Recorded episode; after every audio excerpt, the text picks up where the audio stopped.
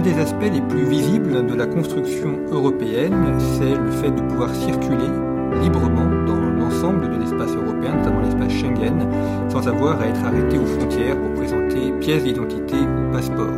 C'est un élément qui évidemment est très apprécié à la fois des touristes, des hommes d'affaires aussi, qui peuvent ainsi beaucoup plus facilement circuler dans cet ensemble européen. Mais la question des frontières est un enjeu essentiel, important pour le contrôle des frontières extérieures. La crise migratoire débutée en 2015 en a montré un des aspects les plus dramatiques. C'est aussi un enjeu de rapport entre fédéralisme et souveraineté nationale, notamment pour les questions de frontières fiscales ou de frontières politiques. C'est donc l'ensemble de ces questions frontalières que nous allons traiter aujourd'hui en rapport avec le thème 3 de ces programmes de spécialité de première, thème 3 donc, étudier les divisions politiques du monde, les frontières, et un chapitre consacré aux frontières internes et externes de l'Union européenne, les enjeux de Schengen et du contrôle aux frontières, les espaces transfrontaliers. Pour en parler, je reçois John Noland. Bonjour. Merci d'avoir accepté notre invitation. Vous êtes docteur en philosophie de Oxford et chargé de cours à l'ICES. Vous êtes un spécialiste de géopolitique et des relations internationales. Euh, donc cette question euh, des frontières est évidemment un, enjeu essentiel de la géopolitique. Peut-être commençons par, par Schengen, parce que c'est un nom qu'on entend régulièrement, euh, ça a des conséquences directes sur euh, la vie euh, de l'ensemble des Européens, et notamment des Français. sur l'histoire de Schengen, peut-être comment est-ce que ce traité a été, a été conçu, négocié, et puis comment il est appliqué aujourd'hui? D'abord, il faut dire que le traité de Schengen ne recouvre pas le même espace géographique que l'Union européenne, que les traités de l'Union européenne. Il y a des pays membres de l'Union européenne qui ne font pas partie de l'espace Schengen. C'est le cas du Royaume-Uni et de la République d'Irlande. Et euh, je crois aussi de la Bulgarie, mais qui va bientôt, euh, si elle ne l'est déjà pas dedans, elle va bientôt intégrer. Euh, et puis il y a d'autres pays comme la Suisse, par exemple, qui ne sont pas membres de l'Union européenne, mais qui pourtant sont membres de l'espace Schengen. Ça, c'est une chose. Ensuite, le fait de ne pas montrer son, sa carte d'identité ou son passeport à la frontière euh, ne doit pas non plus être confondu avec un principe beaucoup plus ancien que le traité de Schengen, qui est la libre circulation des personnes au sein de l'Union européenne ou au sein des communautés européennes, comme elles s'appelaient avant Maastricht, c'est-à-dire avant 1992. Je veux dire par là que depuis le début de la j'allais dire de la construction européenne, mais de la construction de l'Union de ce qui est devenu l'Union européenne, eh bien, ce principe est appliqué. C'est-à-dire que dès 1957, tout citoyen européen avait le droit non, seulement de circuler librement, mais aussi de s'installer dans chacun des États membres. Et c'est un, des principes fondateurs de l'Union européenne. Mais il était tenu, néanmoins, euh, avant euh, la signature du traité de Schengen, à montrer son passeport. Mais il avait le droit. C'est-à-dire que le fait de ne pas avoir des contrôles aux frontières n'est pas la même chose que la libre circulation, qui est un droit qui préexiste cette abolition des frontières il n'y a pas besoin de visa à l'époque pour aller de France vers la Belgique. Voilà, Il n'avait pas, mais on, était obligé euh, de, montrer. Il y avait des, mm. euh, il y avait une frontière physique entre la Belgique et la France. Il fallait sans doute, peut-être pas tous les jours, mais il, y avait au moins la possibilité qu'on vous demande de montrer votre, votre, passeport. Mais vous aviez le droit, en montrant votre passeport, vous aviez le droit non seulement d'aller sur le territoire belge, mais de vous installer en Belgique et de travailler en Belgique. Donc ça, c'est la première chose. Euh, ensuite, euh, oui, euh, Schengen a créé donc un nouvel espace avec des frontières extérieures, mais sans des frontières intérieures. Et il me semble important de vous reprendre sur un point. Vous avez parlé de la crise des migrants qui aurait commencé en 2015. moi, j'affirme que la crise des migrants n'a pas commencé en 2015 mais euh, plutôt, euh, en, euh, plutôt 20 ans plus tôt, en fait, aux alentours de 1993-94. C'est le moment de la signature du traité de Schengen et surtout, c'est le moment de l'adhésion de l'Italie au traité de Schengen. pourquoi je dis cela? Parce que c'était à partir des années 94 que le fameux camp euh, à Sangatte, euh, près de Calais, a commencé à s'installer. C'est-à-dire qu'il y avait, dès 1994, un grand nombre de personnes d'origine souvent très lointaine, beaucoup des Balkans, beaucoup d'Afrique, beaucoup aussi de, l'Asie centrale, y compris de l'Afghanistan, qui voulaient se rendre au Royaume-Uni et qui, euh, en essayant de, euh, passer euh, dans un camion de l'autre côté de la Manche, se trouvaient à Calais. Et ce phénomène de, du, du, pourquoi je parle du camp de Sangatte et de ces migrants, eh bien, comme la Manche est évidemment une frontière physique, c'est un étau par lequel, euh, bien sûr, les clandestins, les clandestins étaient obligés de passer, d'où le camp, d'où le camp de la, de la Croix-Rouge à Sangatte. Mais cet étau a rendu visible, là où il y a pour une fois une frontière physique, ce qui autrement était invisible. Parce que si un Afghan ou un, euh, un Libyen ou, euh, ou même, même un Albanais arrivait, par exemple, en Italie et voulait passer en Allemagne, euh, ou en Suède, eh bien, il pouvait le faire et on ne le voyait jamais parce qu'il n'y avait aucune frontière physique, donc il passait librement. Mais la réalité, c'est qu'au moment de la signature, ou au moment plus exactement de l'entrée en vigueur euh, de l'espace du, traité de Schengen en Italie, c'est-à-dire euh, dans la Méditerranée, c'est à ce moment-là que la crise des migrants, ou que la crise des migrants clandestins a vraiment commencé. Alors cela a atteint effectivement des, euh, des, dimensions énormes euh, fin 2015 pour d'autres raisons liées euh, à la guerre en Syrie et autres, et à, l'explosion de la Libye, bien sûr. Mais le, le phénomène de la migration illégale et clandestine date en fait précisément de Schengen. Pourquoi? Parce que une fois arrivé euh, n'est-ce pas, en Italie ou ailleurs, on pouvait aller où on voulait. C'est-à-dire que la signature de ce traité a été un formidable appel d'air aux passeurs et aux migrants clandestins. Et aux mafias qui, et aux mafias qui gèrent, les, les, voilà. Euh, l'autre euh, aspect, donc il y a enfin pas disparition, mais en tout cas euh, effacement euh, des, frontières intérieures, et euh, ça doit ou ça devait être corrélé par un renforcement des frontières extérieures, notamment la création de différentes agences, enfin, elles ont changé de nom pour aboutir à Frontex actuellement, qui doit, donc, doit donc contrôler les frontières extérieures, ce qui suppose aussi un renforcement de la coopération entre les États, en tout cas une coordination en Méditerranée, par exemple, entre la France et l'Italie, pour la surveillance de la frontière extérieure. Non, euh, oui, non, mais Frontex ne, surveille pas la frontière italo-française. Frontex surveille, oui, euh, les frontières externes hum. euh, de l'espace Schengen. Mais il n'y a pas que Frontex, il y a bien sûr aussi les, les gardes frontières nationaux dans chacun des pays qui, évidemment, ont, ont la vocation de protéger les frontières externes, extérieures de leur pays.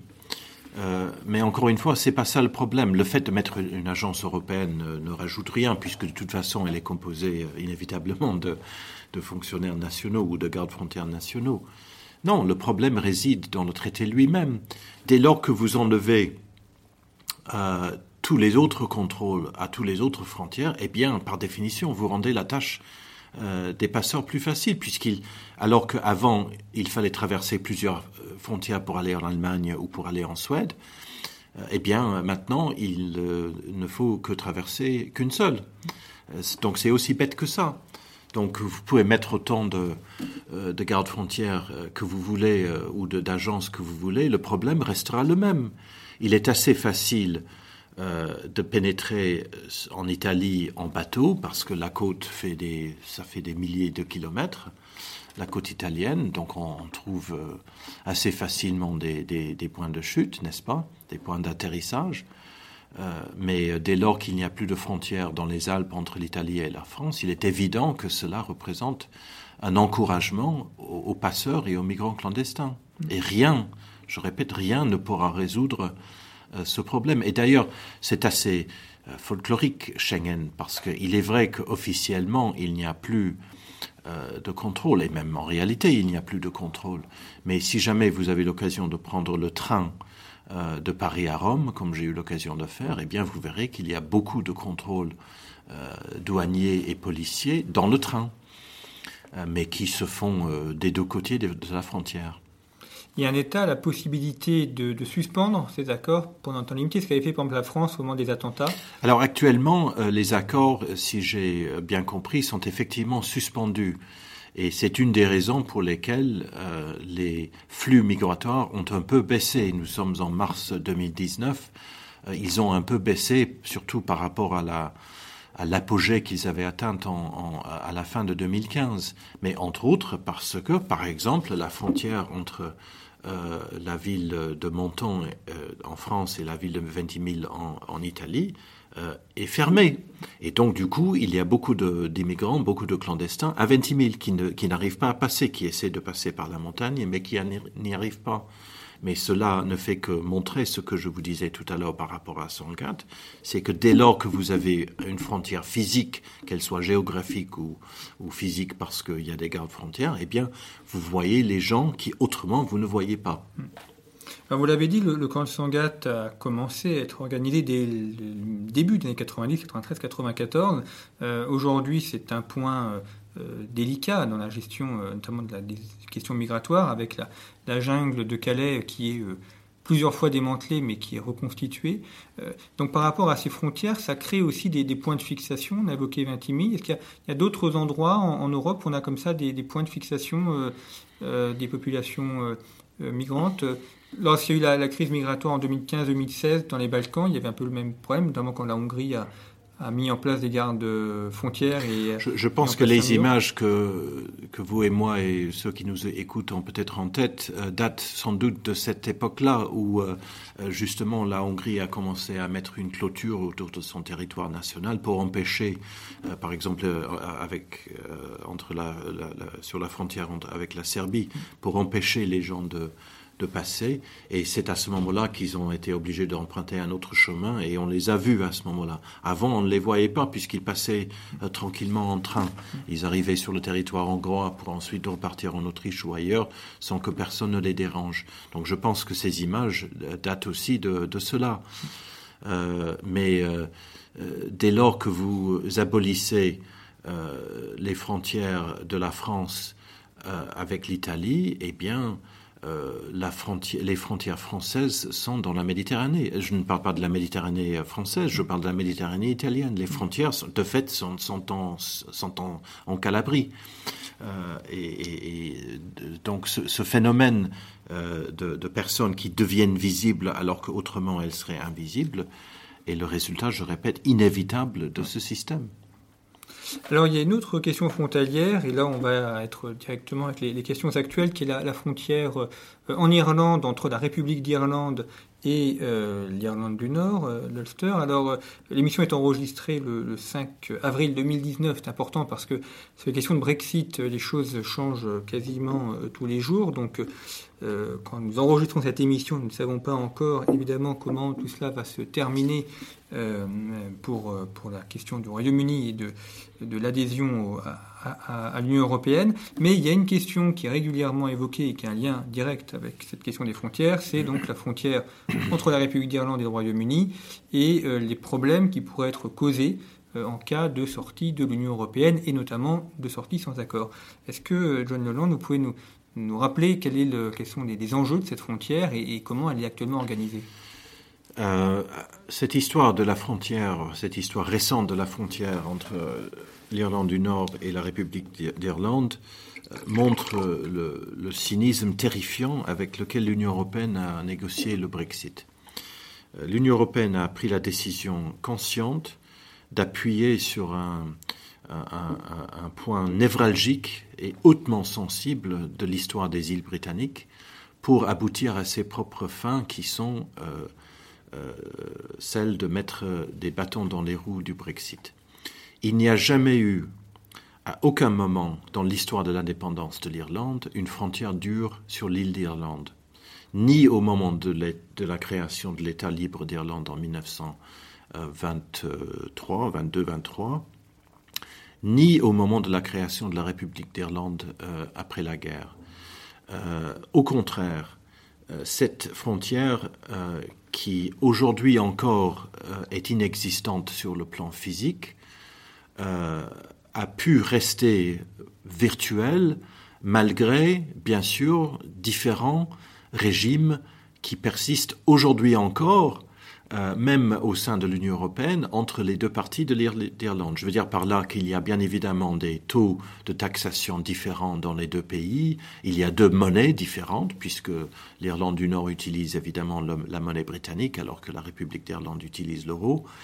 Euh, il y a plusieurs différences euh, réglementaires et autres qui pourtant ne font pas qu'il y ait une frontière dure en Irlande. Et je répète que euh, jamais, à aucun moment, il n'y a, a, eu une frontière dure en Irlande. Donc c'est un faux problème qui a été concocté et confectionné de toutes pièces afin de, contraindre le Royaume-Uni à accepter cet accord de retrait qui, jusqu'à présent, n'a pas été accepté.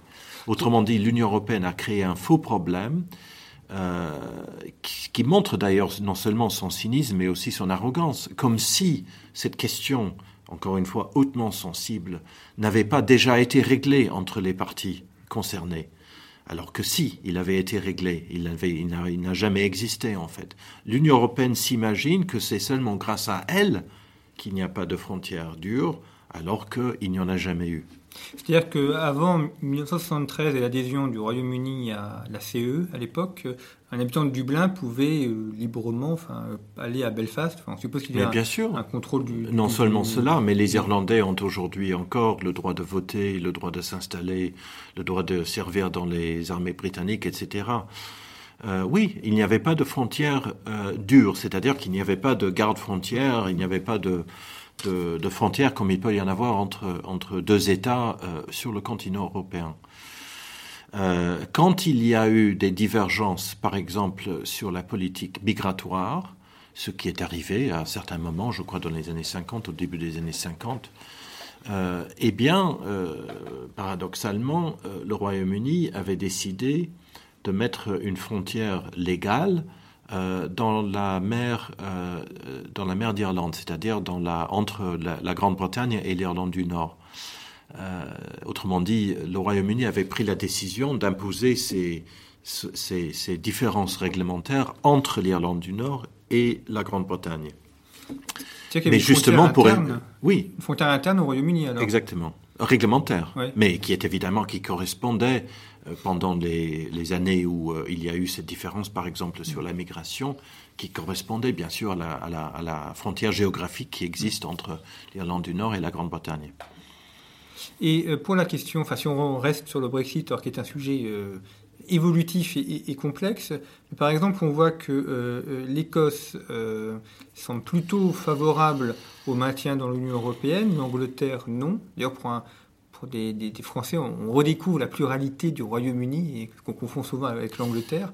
Euh, est-ce que ça veut dire que là, au niveau de la, frontière entre l'Écosse et l'Angleterre, il peut y avoir euh, des droits de douane, par exemple, qui soient mis en place, ou des contrôles bah, Si, l'Écosse devenait indépendant, pourquoi pas Mais ça serait. Alors, vous dites euh, les Français redécouvrent cette pluralité. du Royaume-Uni, elle est récente. Elle a été créée dans les années 90 sous Tony Blair, sous le gouvernement travailliste avant 1980, euh, je crois, 17, je ne sais plus en quelle année ça a été créé, mais c'était, sous les gouvernements travaillistes qui sont arrivés au pouvoir. Dans le premier est arrivé au pouvoir en 1997, il n'y avait pas de parlement écossais, il n'y avait pas de parlement à Édimbourg. Il y avait euh, un ministère pour l'Écosse à Londres qui gérait donc les affaires écossaises.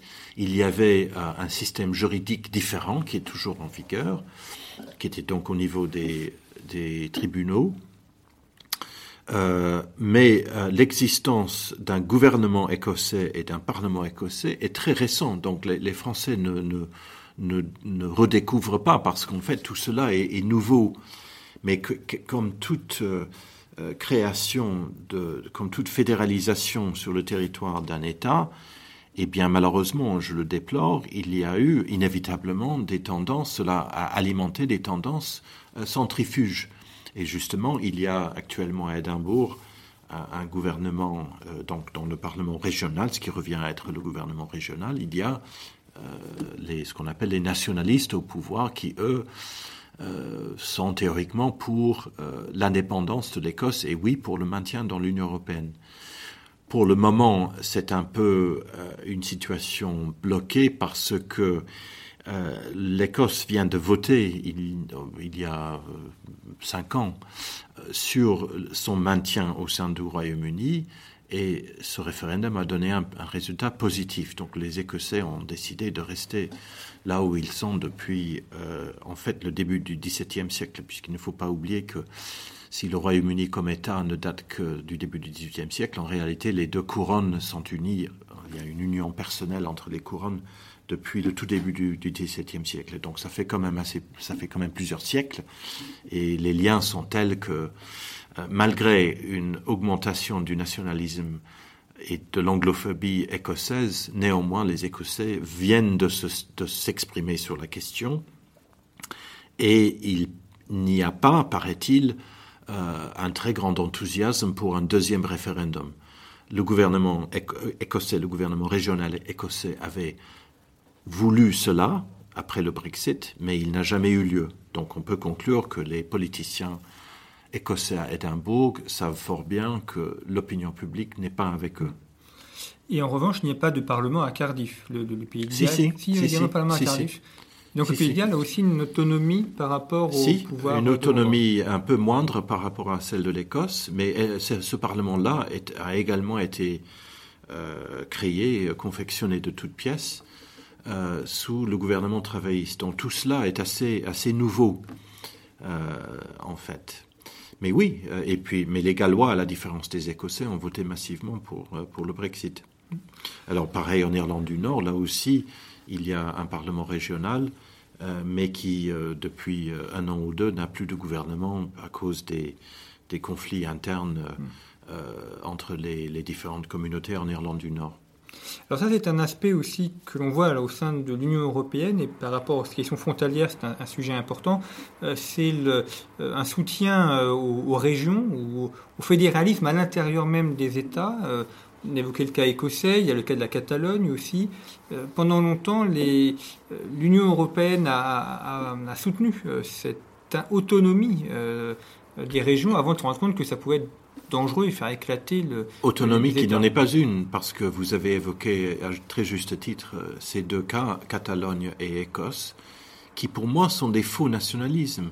Euh, d'abord, ils euh, il s'appellent peut-être, en Écosse en tout cas c'est le cas nationalisme, mais évidemment ils auraient horreur de se faire targuer de, de cette étiquette. Mais ce sont des fausses, des fausses autonomies pour moi, puisque si les Catalans disent qu'ils veulent quitter l'Espagne pour rester dans l'Union européenne, ce que disent les Écossais aussi, eh bien, il n'y a justement aucune, autonomie au sein de. L'Union européenne, dans l'Union européenne, il y a moins d'autonomie qu'il n'y en a dans les États-Unis. Les États américains ont davantage d'autonomie par rapport au gouvernement fédéral américain que les États, pourtant théoriquement souverains, membres de l'Union européenne n'en ont par rapport à Bruxelles, à cause de la structure très particulière euh, du droit européen, qui n'admet pas d'exception. Il n'y a pas d'équivalent euh, à la différence des États-Unis entre le droit fédéral et le droit des États. Dans l'Union européenne, le droit européen, c'est le droit national dans chacun des pays membres. Donc il n'y a aucune possibilité de litige entre les États membres euh, et le gouvernement fédéral donc Bruxelles, comme il peut y en avoir aux États-Unis. Alors l'autre question sur les frontières, c'est la question orientale. Donc on va aller un peu plus vers, l'est. Il y a eu donc l'intégration des anciens pays satellites euh, de l'URSS, notamment la Pologne, la République tchèque. Euh, aujourd'hui, il y a une frontière euh, conflictuelle qui passe autour de la Russie, l'Ukraine aussi. Et on voit que l'Union européenne, dont un des éléments majeurs de son projet, c'est la paix, euh, sur le continent a quand même eu deux gros échecs en matière de paix, les Balkans euh, d'une part, et puis actuellement l'Ukraine. Euh, échec, certes, mais je dirais plus encore, ce sont des guerres où l'Union européenne porte une lourde, lourde responsabilité. Alors je ne vais pas dire que c'est l'Union européenne qui les a déclenchées, ces guerres, mais presque. En tout cas, l'Union européenne, dans son action, les a très fortement aggravés. Euh, dans le cas de la Yougoslavie, c'était en soutenant les sécessionnistes armés en Croatie et en Slovénie, et en, soutenant le projet d'éclatement de la Yougoslavie, qui s'est fait par la guerre. Ensuite, en soutenant, mais c'était totalement incohérent, euh, euh, une Bosnie unique, une Bosnie en, soutenant l'intégrité territoriale de la Bosnie-Herzégovine alors que la Bosnie-Herzégovine, c'était la mini-Yougoslavie. Mais si on soutenait les sécessions nationalistes euh, croates ou slovènes euh, au sein de la Yougoslavie, il était totalement incohérent de ne pas, de ne pas accepter les sécessionnistes, euh, la sécession serbe en Bosnie-Herzégovine ou croate. Donc l'Union européenne en est pour beaucoup dans la guerre de Yougoslavie. Elle a, ces États membres, l'Allemagne en particulier, mais de manière générale, parce que c'était l'Union européenne qui voulait à cette époque-là, c'était le moment, c'était le sommet de Maastricht, le fameux sommet qui a également décidé de l'euro, qui a lui aussi décidé de reconnaître les deux États euh, sécessionnistes de Yougoslavie. Donc elle porte une lourde responsabilité dans cette guerre. Et je dirais aussi, la même chose vaut pour l'Ukraine. L'Union européenne, euh, comme euh, d'ailleurs c'est le cas pour tous les, tous les projets progressistes à travers euh, les siècles, se croit l'incarnation du bien et, prend de l'énergie, je dirais, en se profilant comme ayant affaire à un mal, un mal qui, en l'occurrence, dans, dans, le cas de l'Ukraine, est incarné par la Russie, comme la Serbie incarnait le mal en Yougoslavie. et avec cette perspective un peu euh, eschatologique, euh, l'Union européenne essaye, euh, cette Union européenne qui, nous le savons, est divisée entre nord et sud, entre est et ouest, plusieurs différences opposent par exemple l'Allemagne à la Hongrie, ou l'Allemagne à la Grèce, ou la France à la Pologne, etc., eh bien, elle essaye de d'avoir un, de, de renouer avec une cohésion interne et de renforcer une cohésion interne qui s'effrite euh, toutes les semaines, euh, en profilant la Russie comme le grand ennemi et en dressant l'Ukraine contre la Russie et en donnant à l'Ukraine, à l'État ukrainien, qui est un État faible sur le plan historique et sur le plan géographique, en mettant l'Ukraine, cet État déjà faible par, sa taille, puisque l'Ukraine est un État extrêmement grand physiquement, mais faible donc par sa taille, faible aussi par son manque d'identité nationale, en mettant l'Ukraine délibérément, tout comme les Américains d'ailleurs aussi, devant un choix impossible. Soit vous êtes avec nous, soit vous êtes contre nous. Et c'est cette volonté européenne de mettre ces États devant ce choix qui pour certains est un choix impossible, la même chose vaut pour la Moldavie aussi, c'est ça qui a abouti à la montée des tensions et finalement à la guerre civile en Ukraine. Donc je pense pour ma part que l'Union européenne porte exactement la même responsabilité parce que dans les deux cas, euh, donc dans le cas de ces deux guerres, l'Union européenne s'imagine qu'elle va toujours exercer euh, une force d'attraction sur le continent tout entier. C'était le projet allemand euh, de 1989. L'idée de constituer un noyau dur autour duquel orbiterait tout le continent européen euh, dans différentes configurations, mais avec un noyau dur comme centre de gravité. Autrement dit, l'Union européenne agit comme s'il ne pouvait y avoir que des forces euh, centripètes qui iraient euh, vers, dans le sens d'une union toujours plus étroite, pour citer les traités. Euh, eh bien, cette logique-là a abouti très directement à la guerre en Ukraine, qui a été provoquée par cette idéologie et qui a été provoquée, je dirais aussi, par une volonté d'avoir une puissance maléfique extérieure qui est incarnée pour eux par la Russie, pour, encore une fois, euh, créer cette cohésion euh, interne qui manque cruellement à l'Union européenne depuis maintenant euh, au moins dix ans. Sur ces questions des frontières, je renvoie les auditeurs au numéro de conflit actuellement en kiosque consacré à, l'Europe et notamment deux articles, un sur Sarajevo qui rappelle les drames connus par la ville, notamment lors du très long siège de Sarajevo euh, dans le milieu des années 1990, et un autre article sur euh, l'islamisme euh, dans les Balkans, un islamisme qui se développe notamment par le financement de l'Arabie saoudite et du Qatar, et qui montre là la place des Balkans dans cette reconfiguration post-guerre balkanique. Euh, merci beaucoup, euh, John Holland, d'avoir euh, évoqué avec nous ces, frontières dans l'espace européen à travers l'étude également de, quelques cas, notamment la, frontière irlandaise et la question de Schengen. Et sur ce thème 3, donc des, divisions politiques du monde, je renvoie nos auditeurs à, plusieurs émissions qui sont en accès libre donc sur le site de Conflit. Une émission sur le limes rénan avec euh, le professeur Hervé Englebert, une autre sur la frontière germano-polonaise avec euh, Thierry Buron et une émission sur les frontières maritimes avec Pierre Royer, qui est notamment officier de marine. Merci pour votre fidélité et à bientôt.